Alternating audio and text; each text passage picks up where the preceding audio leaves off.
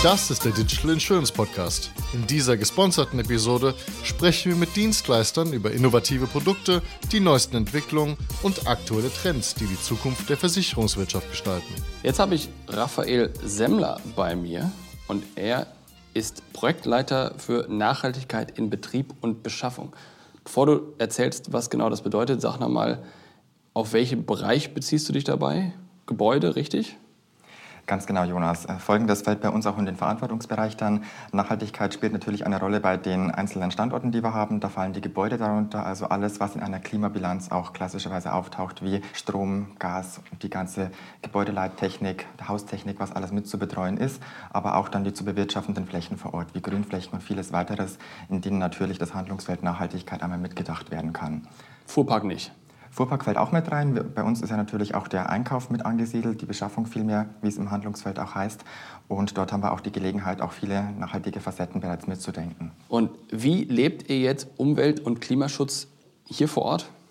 Ganz genau. Äh, wir haben natürlich da die Gelegenheit, im Einkauf einmal anzusetzen, indem wir äh, bei der Beschaffung das bereits mit berücksichtigen, welche Produkte kaufen wir ein, wie bewerten wir auch unsere Lieferanten hinsichtlich Nachhaltigkeit, viele Energieeffizienzmaßnahmen, die natürlich auch auf die Gebäudequalität einzahlen, wo dann auch effektiv CO2-Einsparungen generiert werden können.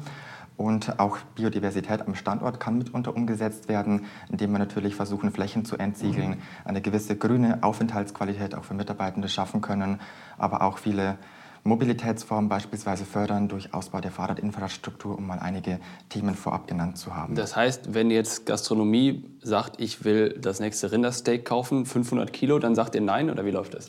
Ganz weit sind wir tatsächlich noch nicht, aber auch in der Kantine, wie du schon richtig erkannt hast, ist Nachhaltigkeit ein großes Thema. Hier setzen wir zum Beispiel darauf, dass eben viele Produkte saisonal und regional eingekauft werden und dass wir auch Mehrwegverpackungskonzepte anbieten im To-Go-Bereich. Und möglichst viel Wert auf Transparenz legen, um auch den Mitarbeitenden zu zeigen, welche Produkte beziehen wir woher.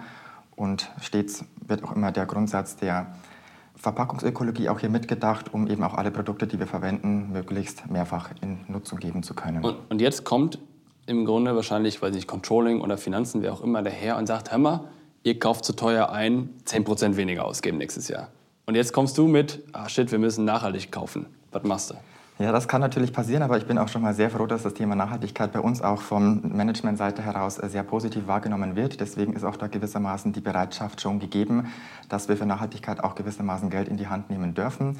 Das leistet natürlich einen Beitrag für uns als Mitarbeitende, aber auch für die Gesellschaft, für die wir auch einer gewissen Verantwortung unterliegen die wir auch wahrnehmen möchten an dieser Stelle. Aber Nachhaltigkeit muss nicht immer unbedingt mit einem Zielkonflikt in puncto Kosten einhergehen, sondern es kann auch hier die eine oder andere Kosteneinsparung erzielt werden. Beispiel? Wir sind zum Beispiel aktuell daran, unsere Papiere einmal zu prüfen und versuchen umzustellen auf Recyclingpapier.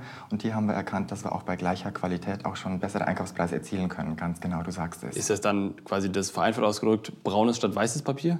Es ist tatsächlich ein Ticken dunkler, trägt aber natürlich auch dazu bei, dass Nachhaltigkeit sichtbar wahrgenommen wird. Das hat auch einen gewissen Effekt in der Wahrnehmung unter den Mitarbeitenden. Man darf ja auch im Innen- und Außenverhältnis wahrnehmen, dass wir uns um Nachhaltigkeit bemühen und somit möchten wir uns da auch in keinster Weise verstecken an der Stelle.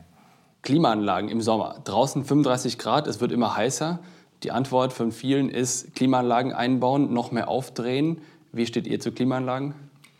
Hat natürlich äh, unterschiedliche Facetten. Auch eine Klimaanlage kostet natürlich auch wiederum Strom, was ja auch hinsichtlich der Umwelt zumindest kritisch hinterfragt werden sollte. Aber idealerweise kann man natürlich die Gebäudequalität vorweg schon beim Bau entsprechend beeinflussen und damit einen klimafreundlichen Baustil anstreben. Das Vergnügen, den Luxus vielmehr haben wir jetzt hier am Standort nicht, deswegen müssen wir uns da alternativ behelfen, aber ist auch noch ein Handlungsfeld, das wir uns jedenfalls anschauen möchten. Verantwortet ihr auch Bau von neuen Immobilien? Tatsächlich nicht. Wir haben natürlich unsere eigenen Liegenschaften hier vor Ort, die wir angemietet haben, können versuchen, die natürlich mit Bau- und Sanierungsmaßnahmen entsprechend aufzuwerten und klimaneutral oder zumindest klimapositiv zu gestalten, haben aber nicht jetzt die Möglichkeit, im Sinne eines Neubaus einmal fundamental neu zu denken. Was ist deiner Meinung nach das, was im Thema Immobilien, Fuhrpark etc. kurzfristig den größten Einfluss auf CO2-Reduktion hat? Ist es keine Klimaanlagen anzuschaffen? Ist es Elektroautos zu kaufen? Was ist der Hebel? Also das Thema Mobilität spielt natürlich schon eine sehr bedeutende und große Rolle bei uns. Wenn man auch einen Blick in die Klimabilanz wirft, ist der Posten auch entsprechend intensiv dort vermerkt. Deswegen haben wir auch schon sehr großes Potenzial, indem wir jetzt unsere Fuhrparkflotte einmal hinsichtlich E-Mobilität aufrüsten werden. Wir sind auch bereit, jetzt da die E-Lade-Infrastruktur an den Standorten weiter auszubauen und möchten auch Dienstwagenberechtigten Heimlademöglichkeiten bereitstellen. Aber auch ein sehr großer Posten, den wir natürlich an der Stelle haben, den wir positiv beeinflussen können. Das ist einmal das Thema Wärme, wo wir natürlich auch mit dem Gebäude sehr viel positiv beeinflussen können. Energieeffizienzmaßnahmen, auch der perspektivische Ausbau einer Photovoltaikanlage, den wir derzeit prüfen möchten. All das sind Themen, die natürlich momentan nicht nur auf Nachhaltigkeit einzahlen, aber auch angesichts der Energiekrise momentan mehr als nur zeitgemäß sind. Damit kann Geld gespart werden, CO2-Reduktion erreicht werden aber eben auch ein Beitrag zur Versorgungssicherheit geleistet werden. Jetzt sind wir in 2022, Ukraine-Krieg, Energiekrise ist relevant. Dreht ihr im Winter die Heizung runter? Wir haben tatsächlich momentan eine Taskforce gebildet, wo auch diverse Handlungsfelder und Maßnahmen geprüft werden, wie wir dem entgegnen können. Es sind größere Themen, die wir anpacken und haben auch da jetzt einige Dienstleister eingeschaltet, die unsere Gebäude noch mal stärker analysieren, um Energiereduktionspotenziale herauszuarbeiten. Aber es geht auch um kleine Maßnahmen, wie zum Beispiel die Klimatisierung unserer Verbindungsbrücke zwischen den Gebäuden, die herunterzufahren. Das mag zwar nicht den großen Hebel auf die Energieversorgung haben, aber ist für den einzelnen Mitarbeiter wahrnehmbar, spürbar und zeigt auch die Betroffenheit von uns als Versicherungsunternehmen an der Stelle. Kurz, dass es alles verstehen, das ist eine Verbindungsbrücke. In eurem Fall ist wahrscheinlich auch ein paar Meter in der Luft ein klassisches Glastunnel zwischen zwei Gebäuden richtig? Ganz genau. Und das ist eben klassischerweise etwas stärker klimatisiert, aber auch hier... Weil da die Sonne drauf knallt und es warm wird, oder? Ebenso ist es. Aber auch hier haben wir natürlich die Möglichkeiten genutzt, etwas die Temperatur heruntergefahren. Nicht die Maßnahme, die natürlich eine große Energieeinsparung erzielt, aber das ist etwas, das jeder Mitarbeiter jeden Tag spüren kann, wo er natürlich in vielen Fällen auch durchgeht und da auch die Betroffenheit erleben kann, dass auch wir nicht an der Energiekrise vorbeimarschieren können. Jetzt seid ihr ja nicht alleine hier und ihr seid ja nicht die Einzigen, die dafür verantwortlich sind. Habt ihr jetzt überall Plakate aufgehangen, Licht aus, wenn du nach Hause gehst? Oder wie kriegt ihr die Mitarbeiter und die Mitarbeiterinnen dazu, mitzumachen? Die Mitarbeitenden, wie du schon erkannt hast, spielen natürlich eine sehr zentrale Rolle bei uns. Ohne die geht natürlich nichts. Was helfen uns die besten Anlagen, die beste Infrastruktur oder die nachhaltigsten Prozesse, wenn die Mitarbeitenden nicht bereit sind, dies auch dann anzunehmen?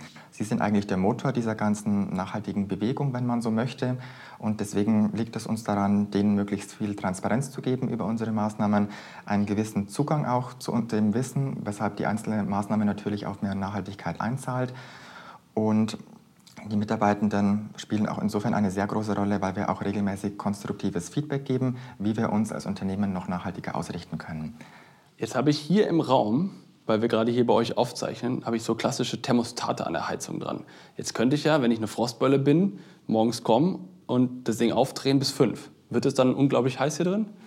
Äh, ich meine, das wäre momentan auch nicht möglich aufgrund der technischen Gegebenheiten, aber wie du auch schon erkannt hast, man kann hier auch natürlich auf Sensorik setzen und auf gewisse intelligente Heizungssteuerungssysteme, um eben den Mitarbeitenden die Aufgabe zu entnehmen, die Heizung abzuschalten, sodass eben das gar nicht mehr vergessen werden kann im Winter, wie es auch oft mal der Fall ist. Den hast du schön gesagt, die Aufgabe zu entnehmen, dass sie selbst mal müssen. Die Frostbeule sagt, hör mal, ihr macht es mir zu kalt. Wie geht ihr mit diesem Konflikt um, dass Leute unterschiedliche Temperaturen im Büro gerne hätten? Und natürlich kann man es da nicht jedem recht machen, was ich verstehen kann. Wir sind aber bestrebt, da ein gewisses Level an Attraktivität im Arbeitsumfeld auch bereitzustellen. Natürlich, ähm, die eine oder andere Temperatur, würde ich sagen, ist auch zumutbar, sowohl im Sommer als auch im Winter. Und derzeit haben auch viele die Gelegenheit, auch noch durch Ventilatoren oder viele Behilfsmöglichkeiten den momentanen Temperaturspitzen etwas entgegenzuwirken. Herzlichen Dank, Raphael, fürs Gespräch. Das war eine weitere Ausgabe des Digital Insurance Podcast. Folge uns bei LinkedIn und lass eine Bewertung bei Apple, Spotify und Koda.